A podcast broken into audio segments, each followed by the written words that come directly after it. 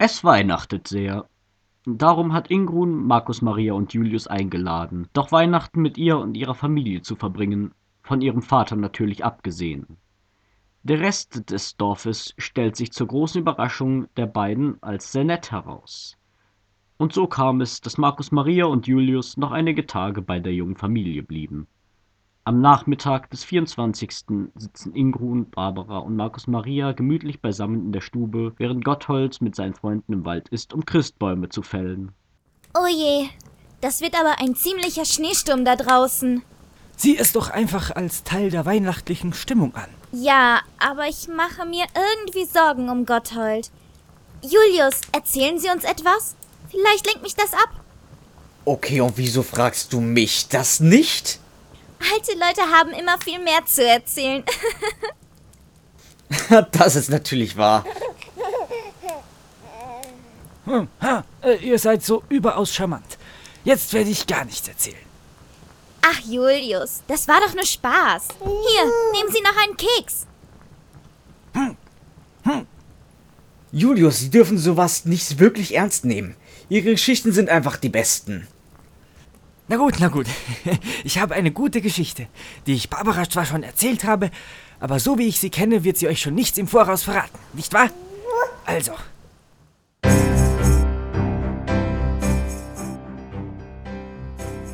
Recken der Gerechtigkeit. Weihnachtsspezialfolge. Haiwako.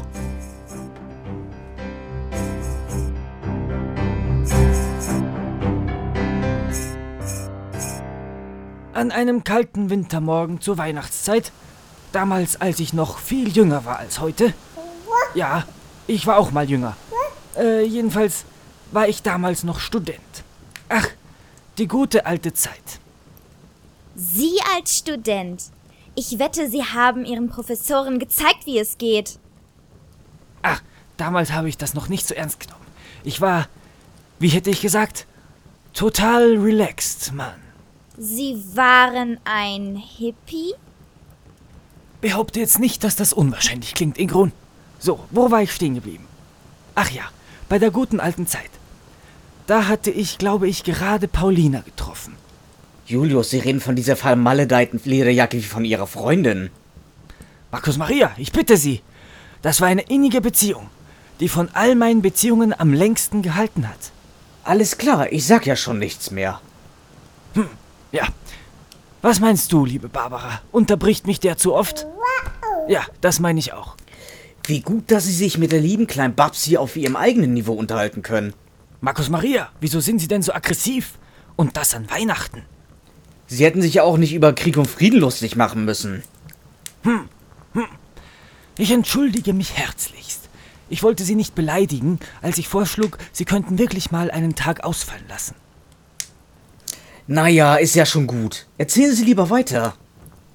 Also, ich war mit der Themenwahl für eine praktische Arbeit etwas spät dran.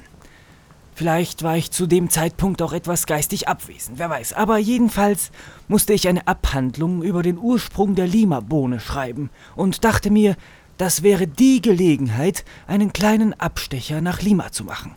Also setzte ich mich in mein Flugzeug und. Äh, Moment, was? Sie haben ein Flugzeug? Ich hatte eines und das gehörte genauer betrachtet nicht mir, sondern der Uni.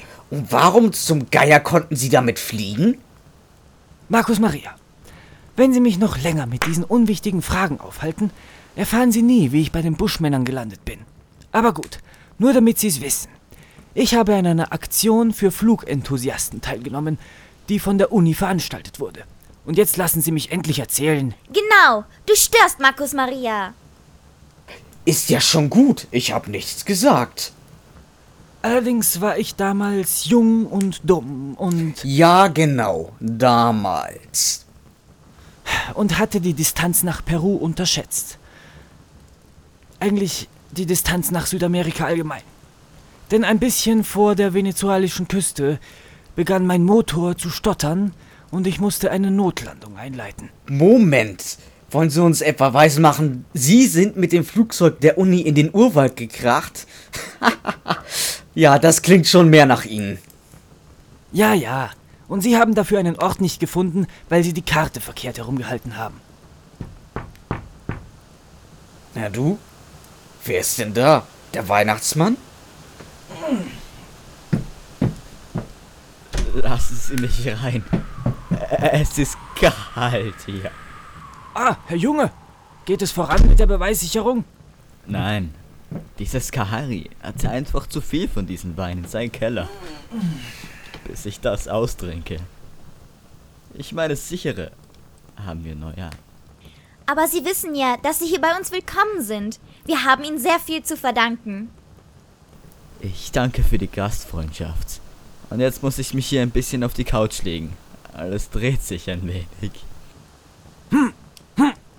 Äh, soll ich jetzt meine Geschichte weitererzählen? Grünmantel, Ihre Geschichten sind die besten, um einzuschlafen. Ach, hören Sie nicht auf ihn. Los, Julius. Ähm, ich glaube, Sie haben gerade beinahe Südamerika verpasst, oder? Ich hatte mich nur ein bisschen verrechnet. Und ich wollte ganz im Sinne meiner Generation die Umwelt nicht allzu sehr verpesten. Daher habe ich genau genug Treibstoff getankt, um die errechnete Distanz zurückzulegen. Leider bin ich ein schlechter Mathematiker und das hat sich bis heute nicht geändert. Oh je. Kein Grund zur Sorge, es ist ja alles gut gegangen. Aber nichts verraten, Barbara. Jedenfalls haben Sie es geschafft, aus Umweltschutzgründen ein Stückchen Regenwald Platz zu machen mit Ihrer Bruchlandung. Wunderbar gelöst, Kollege.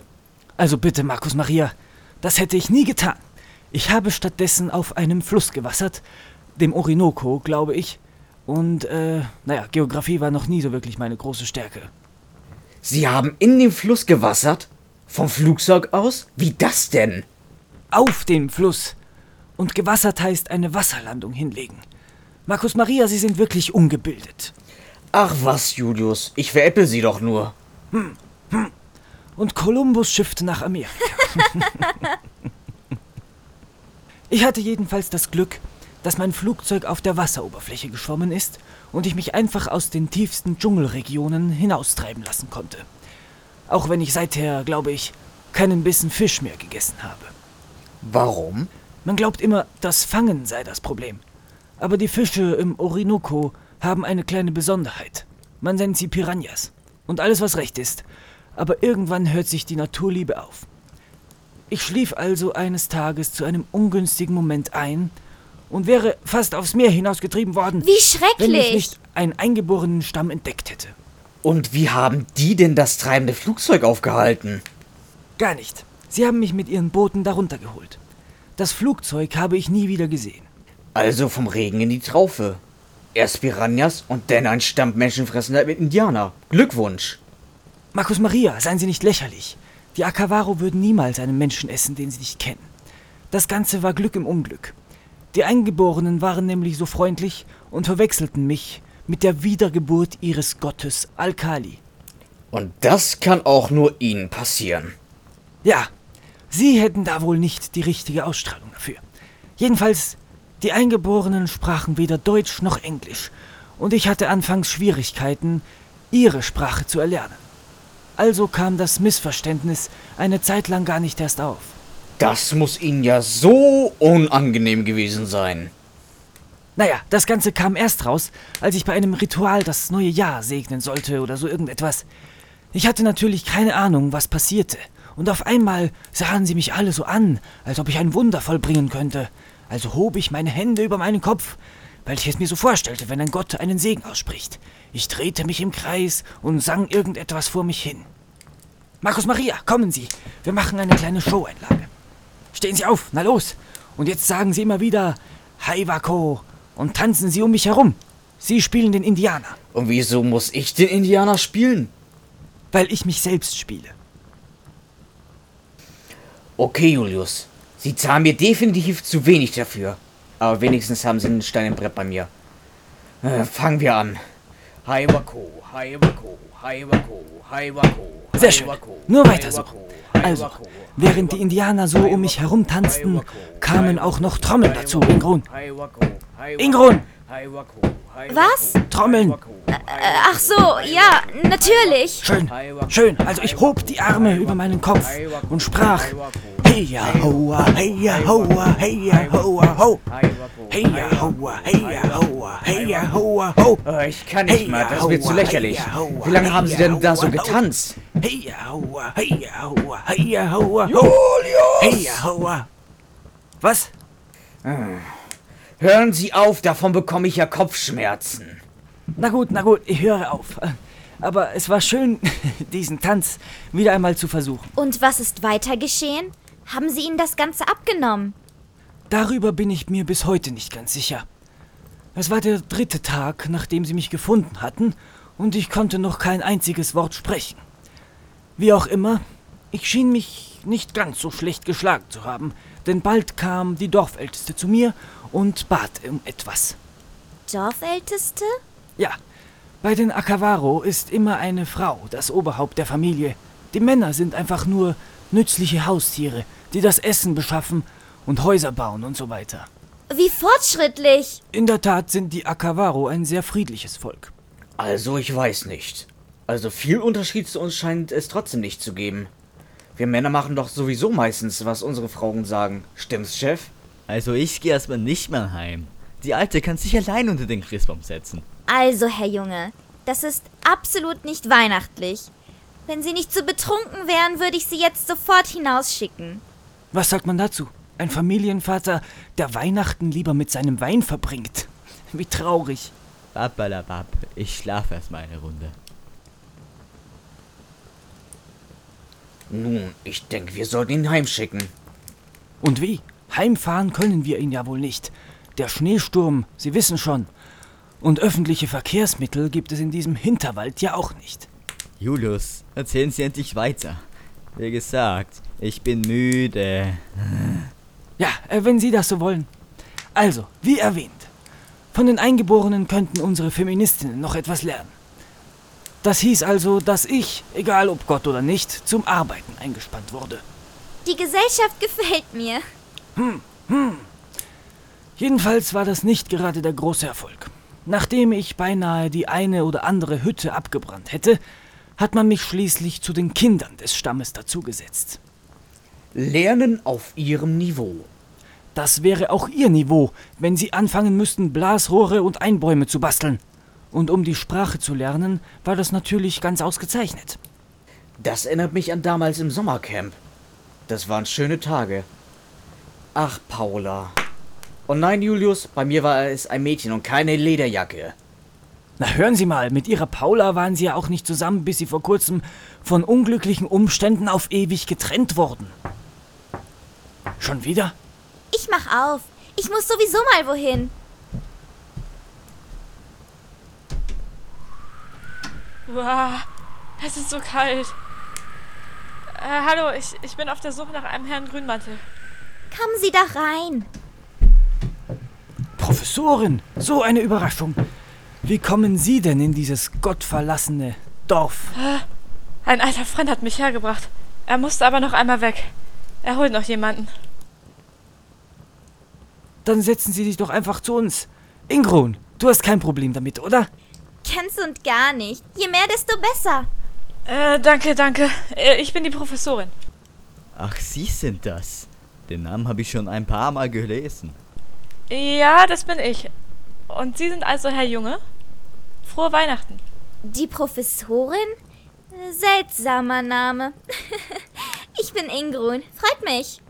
Aber fühlen Sie sich ganz wie zu Hause. Weihnachten ist so ein gemeinschaftliches Fest. Ich muss schon sagen, dass dieser Weihnachtsnachmittag ganz hervorragend zu sein scheint. Vor allem duftet es hier ganz eindeutig nach Kakao. Das ist kein Kakao. Nicht? Nein, das ist Glühwein. Irgendwie mussten wir den Chef helfen, die Beweissicherung endlich abzuschließen. Das ist Chateau Le Pin. Und Sie machen einfach Glühwein daraus. Eine Schande. Zurück zu meiner Geschichte. Sie erzählen gerade eine Geschichte? Ja, er erzählt, wie er mal bei irgendeinem Stamm im Orinoco-Delta war. Nicht nur war, Markus Maria, lebte. Das klingt spannend. Ja, also, irgendwann scheint es dem Stamm doch gedämmert zu haben, dass ich bisher noch nichts recht Gottähnliches getan hatte. Und irgendjemand ist auf die Idee gekommen, dass ich doch eines ihrer lang verlorenen Artefakte wieder beschaffen sollte. Das Ganze verlief recht glimpflich, wenn man bedenkt, dass sie mich wegen diesem kleinen Missverständnisses schon einige Monate durchgefüttert hatten. Ich beherrschte mittlerweile schon genug von der Sprache, um zu verstehen, dass ich das Avoyaki zurückholen sollte, das vor langer, langer Zeit verschwunden war. Okay, die Geschichte klingt nach einem schlechten Indiana Jones Film. Wenn sie jetzt mit einem Lederhut und einer Lederpeitsche aufkreuzen, fange ich an zu lachen. Aus Leder war damals nur meine Jacke, Markus Maria. Und ich finde, das klingt eigentlich recht gut. Also, abgesehen davon, dass ich noch immer nicht alleine im Dschungel überleben konnte und keine Ahnung hatte, wo denn das Artefakt überhaupt sein sollte, zog ich bestens ausgerüstet los. Mit etwas Proviant und meinem allerersten selbstgemachten Blasrohr. Ich muss schon sagen, die Universität hätte echt einen Kurs in Geographie und Navigation anbieten sollen. Der hätte mir vielleicht geholfen bei meiner Suche. Ich verirrte mich nämlich nach geschätzten drei Schritten und hätte nicht einmal wieder zurück ins Dorf gefunden. Und da schimpfen sie über meine Kartenlesekünste? Das ist etwas komplett anderes, Markus Maria. Warum? Zum Beispiel hatte er keine Karte. Karte? Ich verstehe heute überhaupt nichts. Ah, zerbrechen Sie sich nicht den Kopf darüber. Ja, gut. Vielleicht kann man die Situation doch nicht wirklich vergleichen. Kann man nicht. Danke, Chef. Ja, danke, Chef. Kein Problem. Wo war ich? Ach ja, das dachte ich mir damals auch. Ich bin also mehr schlecht als recht durch den Dschungel gestolpert, bis die Sonne unterging und ich zum dritten Mal über dieselbe Wurzel gefallen bin. Wie wussten Sie denn, dass es dieselbe war? Nur nach dem ersten Mal war schon eine Kerbe im Holz, wo ich mit dem Kopf hingefallen bin. Ich hatte also einiges an Vergnügen dabei, mit den Ästen dieses Baumes ein Lagerfeuer zu errichten. Also, dass Sie einen harten Sturmschädel haben, wusste ich ja. Aber dass Sie eine Kerbe in Holz hinterlassen, ist schon erstaunlich. Genug dieser Unterbrechungen. Markus Maria, summen Sie lieber eine heldenhafte Melodie. Ja, so, nicht aufhören. Am nächsten Tag musste ich meinen Proviant vor einer Horde wilder Affen verteidigen. Wie lieb, kleine Äffchen. Das denkst du spätestens dann nicht mehr, wenn dir diese mit einer Kokosnuss eine über die Rübe gegeben haben. Ich habe eben mein Hab und Gut heldenhaft gegen diese wilde Horde des Orinoco-Deltas verteidigt und gerettet, was noch zu retten war. Und wollte gerade aufbrechen, als ich zum vierten Mal über diese Wurzel stolperte. Aber das war ein Segen. Als ich da am Boden lag, sah ich auf einmal einen Berg am Horizont, und zwar genau den, den ich schon den ganzen vorherigen Tag gesucht hatte. Nun, Ihr Navigationstalent will ich haben. Jetzt fängt doch meine heldenhafte Reise erst an. Ich orientierte mich also und begann furchtlos zu marschieren. Ich wäre auch relativ schnell dorthin gekommen, wenn ich nicht zwischendurch ein paar kleine Hindernisse begegnet wäre. Ach, wirklich? Welchen denn? Nun, äh, Markus Maria, ich fühle schon ein bisschen den Rot, äh, ich meine Glühwein, den roten Glühwein. Mir fiel leider ein, dass ich keine Ahnung hatte, was nun essbar war und was nicht. Da fielen mir diese unsäglichen Affen wieder ein. Denn mit Kokosnüssen kannte ich mich immerhin aus. Es ist trotzdem schwer, sich so sein Essen zu verdienen. Wenn man mit denen beworfen wird, ist es ganz schön schmerzhaft. Und dann kam die Geschichte mit der verliebten Fledermaus. Julius, Sie haben definitiv einen Tee. Aber worin hatte sie sich denn verliebt? Paulina? Ja, leider. Aber wie Sie sprechen, spüren Sie es auch schon ein bisschen. Also, dieses Abenteuer war eines meiner ersten Abenteuer mit Paulina. Und wie Sie wissen, ist sie jetzt traurigerweise von uns gegangen. Ja, ja, so sind die Frauen. Erst ist man der große Held, dann haben sie einen anderen. Ähm, Chef? Wollen Sie deshalb nicht zurück nach Hause? Paulina war seine Lederjacke. Herzliches Beileid. Das sind die Guten fast noch schwieriger zu finden wie bei den Frauen. Und was Ihre Frage angeht, das geht Sie gar nichts an. Frohe Weihnachten. Danke für die Erinnerung, Ingrun. Hier geht's aber nicht sehr weihnachtlich zu. Ich hoffe, mein alter Freund kommt bald und bringt ein bisschen Stimmung mit. Sie immer mit ihrem alten Freund. Also, ich bin schon ganz gespannt, wer das ist. Weiter im Text. Gut, dass die kleine Barbara die Geschichte schon kennt, denn da sie jetzt schläft, würde sie ein paar der besten Stellen verpassen. Also, ich bin da ja ganz gespannt, wie das besser wird, Julius. Oh, ich glaube, ich habe jetzt auch schon langsam einen in den Tee. Verzeihung. Ich kletterte also auf diesen Berg mit aller Anstrengung. Felsvorsprung für Felsvorsprung zog ich mich hinauf, bis mir alle Muskeln im Leib wehtaten. Waren Sie wirklich mal stärker als jetzt oder sagen Sie das nur so? Ja, das klingt ja direkt athletisch. Was für eine Vorstellung. Julius der Olympiaathlet. Ja, ja, macht euch nur lustig. Äh, wie auch immer. Auf halber Höhe etwa sah ich mich um. Und was sah ich da hinter mir? Ähm, was denn? Das Niveau dieser Geschichte? Ah, Markus Maria. Den Berg, den ich die ganze Zeit gesucht hatte. Sie sind wirklich auf den falschen Berg geklettert? So sieht's aus. Was? Also mussten sie wieder runterklettern und alles von vorne? Nein, nein, äh, so weit kam es gar nicht. Bevor ich mich nämlich dazu durchringen konnte, wieder hinabzusteigen, rutschte ich aus und fiel. Oh nein. Julius, sind Sie etwa ganz hinuntergestürzt? Natürlich nicht. Und wenn er sagt, es war so, dann lügt er. Das kann keiner überleben. Ja, Markus Maria. Und da irren Sie sich. Ich bin nämlich sehr weit gestürzt, bis ich nur noch ein paar Meter bis zum Boden hatte. Und dann, äh, wie haben Sie gesagt? Robbeldibupp. Landete ich auf etwas Weichem. So ein Unsinn. Also Sie sollten sich wirklich in Münchhausen umbenennen. Markus Maria, ich bin doch kein Lügner. Alles, was ich erzähle, ist genau so passiert. Oder ich erinnere mich zumindest so daran. Aber gut, wenn Sie es zu blöd finden, dann kann ich ja einfach aufhören zu erzählen und die Sache hat sich. Ist ja schon gut, ich glaub es Ihnen ja. Jetzt will ich wissen, wie es weitergeht. Ja, Julius, bitte. Ich weiß zwar nicht, wie die Geschichte begonnen hat, aber das, was ich bisher gehört habe, war schon lustig. Ich stürzte also, immer tiefer und tiefer. Julius, Sie haben uns schon verraten, dass Sie auf etwas Weichen landen. Die Spannung steigt nicht weiter, sie sinkt nur noch. und landete schließlich auf einer riesigen Fledermaus. Lächerlich. Ich hielt mich an ihrem Fell fest und sie setzte mich sicher und behütet auf dem richtigen Berg ab. Also hier sage ich nichts mehr. Hör doch einfach zu, Markus Maria. Die Geschichte ist gut, auch wenn er wahrscheinlich alles erfunden hat. Wenigstens ist sie witzig. Alles erstunken und erlogen. Sind Sie eine Frau, Julius? Ihr Chef ist aber nicht wirklich gut drauf. Äh, er hat Eheprobleme. Sicher auf dem Berg gegenüber gelandet, sah mich die Fledermaus interessiert an. Ha! Jetzt haben Sie verraten. Fledermäuse haben keine Augen. Flughunde schon. Es war ein Flughund, nicht wahr, Julius? Äh, das kann gut sein, darüber habe ich noch nie nachgedacht. Äh, ich dachte mein Leben lang, es war eine Fledermaus. Hm. Hm. Also, so kann man sich irren.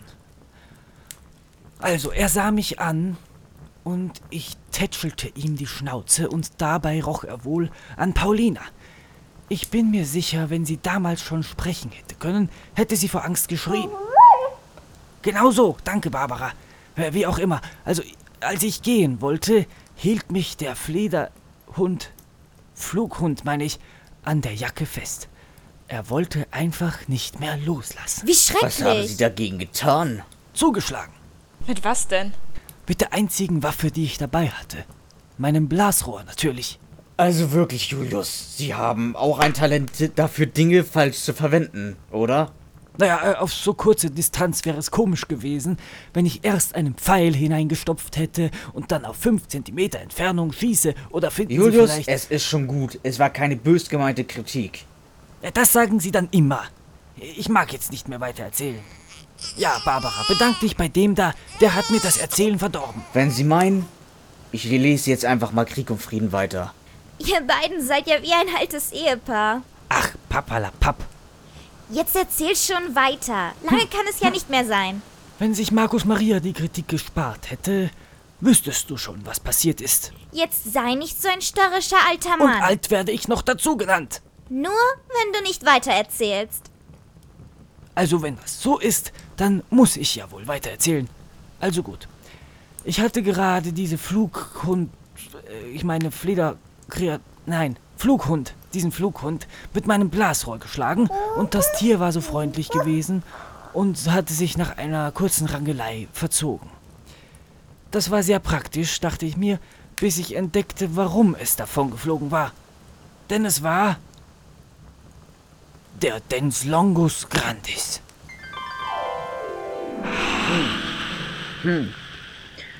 Ich denke, es ist an der Zeit zu laufen.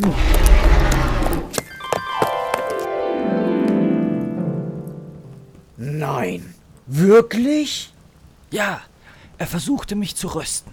Und ich floh gerade noch rechtzeitig in eine Höhle. Und fiel natürlich prompt wieder mal von etwas runter. In diesem Fall einem Felsvorsprung. Darunter war ein tiefes Wasserbecken. Und versteckt vor dem Dens Longus war ich auch. Nur kalt wurde mir relativ schnell, wenn man da von warm und feucht zu kalt und nass wechselt. Brr. Und dann fand ich auch noch einen Piranha in dem Becken. Ich musste also schnell wieder raus. Dort, wo ich hergekommen war, kam ich nicht mehr hin. Die Wand war spiegelglatt, aber in der entgegengesetzten Richtung ging es weiter zu einer riesigen Höhle, die glitzerte und glänzte und war ganz unglaublich. Warum das denn? Ich weiß es nicht. Vermutlich war in den Wänden irgendein Kristall oder so etwas. Aber ich habe leider keine Proben gesammelt. Ich war viel zu verzaubert. Und was glaubt ihr, lag mitten in der Höhle auf einem steinernen Podest? Ähm, was? Eine Christbaumkugel? Markus Maria, natürlich nicht. Das Avoyaki, Gesundheit. ein goldenes Amulett mit einem riesigen Diamanten in der Mitte. Ich ging also wie verzaubert durch die Höhle. Ich hatte schon fast den Eindruck, ich schwebte. Dann stand ich endlich dort, vor dem Ziel meiner Reise.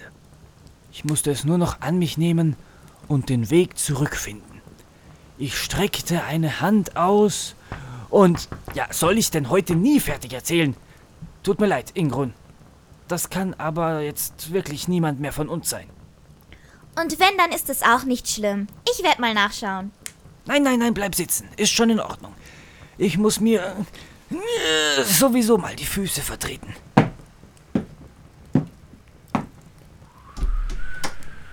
Guten Abend. Ich höre, hier wird Weihnachten ohne mich gefeiert. Aber Hans, Hans, Hans? aber wie ist das? Ist das so eine Freude, Sie zu sehen? Eine richtige Weihnachtsüberraschung. Wollen Sie mich nun endlich reinlassen oder noch länger den Weg blockieren? Äh, natürlich, kommen Sie rein. Ich habe noch jemanden mitgebracht. Naja, um genau zu sein, hat er mich mitgebracht. Wer? Was? Frohe Weihnachten, meine lieben Freunde. Nikolaus? Also langsam nimmt das hier alles sehr irreale Züge an. Ich glaube, ich hatte schon zu viel von dem Glühwein. Hans? Hans? Mein Hans! Aber ich dachte, du bist in einer Parallelwelt gefangen. Ah, hallo Professorin. Schön dich zu sehen. Ich habe mir zu Weihnachten gewünscht, bei euch allen zu sein. Also ist mir der Nikolaus erschienen. Ich existiere in jeder Welt. Allerdings kann ich Hans nur über die Weihnachtstage hier lassen. Ach, das, das macht nichts. Irgendwann werden wir schon einen Weg finden, ihn endgültig zurückzuholen. Bis dahin freuen wir uns, dass er einfach so hier ist. Ich geselle mich einfach mal hier zu dieser gemütlichen Sitzrunde dazu. Hallo, ich bin Hans. Ich bin Ingrun. Und das ist Barbara. Wie niedlich. Gucci, Gucci, Gucci, Gucci. Ich bin Kommissar Markus Maria zu Güldenstein. Ähm, ja, wir kennen uns nur flüchtig aus dem Telefonat in die Parallelwelt. Ah, ich erinnere mich. Angenehm. Und wer ist der Mann, der dort auf der Couch schläft? Das ist Herr Junge, unser neuer Chef. Ah, verstehe. Auch einen Glühwein, Hans?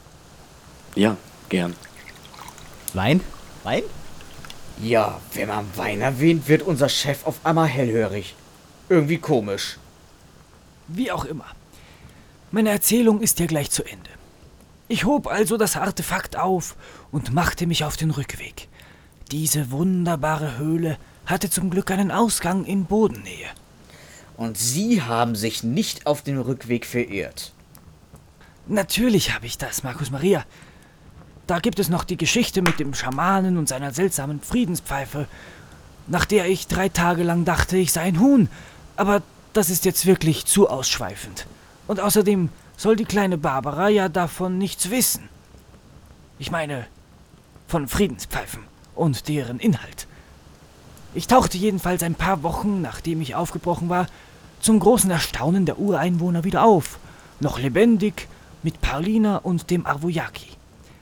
Die Eingeborenen behandelten mich danach sehr respektvoll und ich lebte mich ganz gut ein.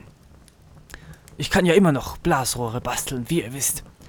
Nach ein paar Jahren erschienen dann die ersten westlichen Leute, zuerst ein paar verrückte spanische Missionare, die sich für Konquistadoren halten, und dann eine Forschungsexpedition. Mit denen bin ich dann doch nach Hause geflogen. Ich vermisste meine Familie und vor allem meinem Großvater doch sehr. Und kaum daheim fand ich einen Brief der Universität vor. Das war lustig, denen alles zu erklären. Aber dafür wurde mir nach meinem Bericht über meine Sprachkenntnisse dieser bisher unbekannten Sprache ein Ehrendoktortitel verliehen. Ist die Geschichte jetzt zu Ende? Ja. Gut. Ich muss nämlich jetzt auf die Toilette. Diese Geschichte müssen Sie mir irgendwann noch einmal komplett erzählen, Julius. Ja, mir auch. Das wird nicht nötig sein. Ich habe nämlich unseren ganzen Nachmittag aufgenommen. Wirklich? Ja, damit meine Enkel eines Tages diese Geschichte so hören können, wie ich sie euch, meine lieben Freunde, heute erzählt habe. Da plant aber jemand ganz schön in die Zukunft. Mit dem Alter kommt die Weisheit, nicht wahr, Hans? In der Tat. Aber du bist immer noch der Älteste in der Runde, oder Julius? Nein, ich bin drei Jahre älter als der Herr Kollege. Und ich weiß gar nicht mehr, wie alt ich bin. So, ich bin wieder da. Also es wird ganz schön dunkel draußen. Warte mal, was ist denn das da hinten?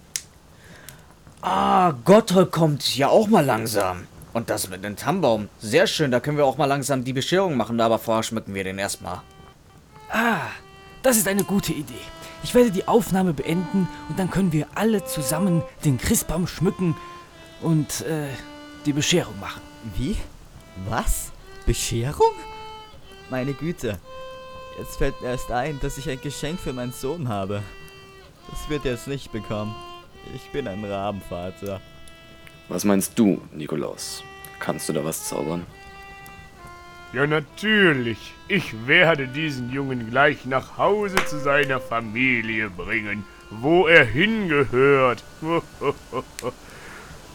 Danke. So, aber bevor ich die Aufnahme stoppe, alle zusammen. Fröhliche Weihnachten und ein frohes neues. Jahr.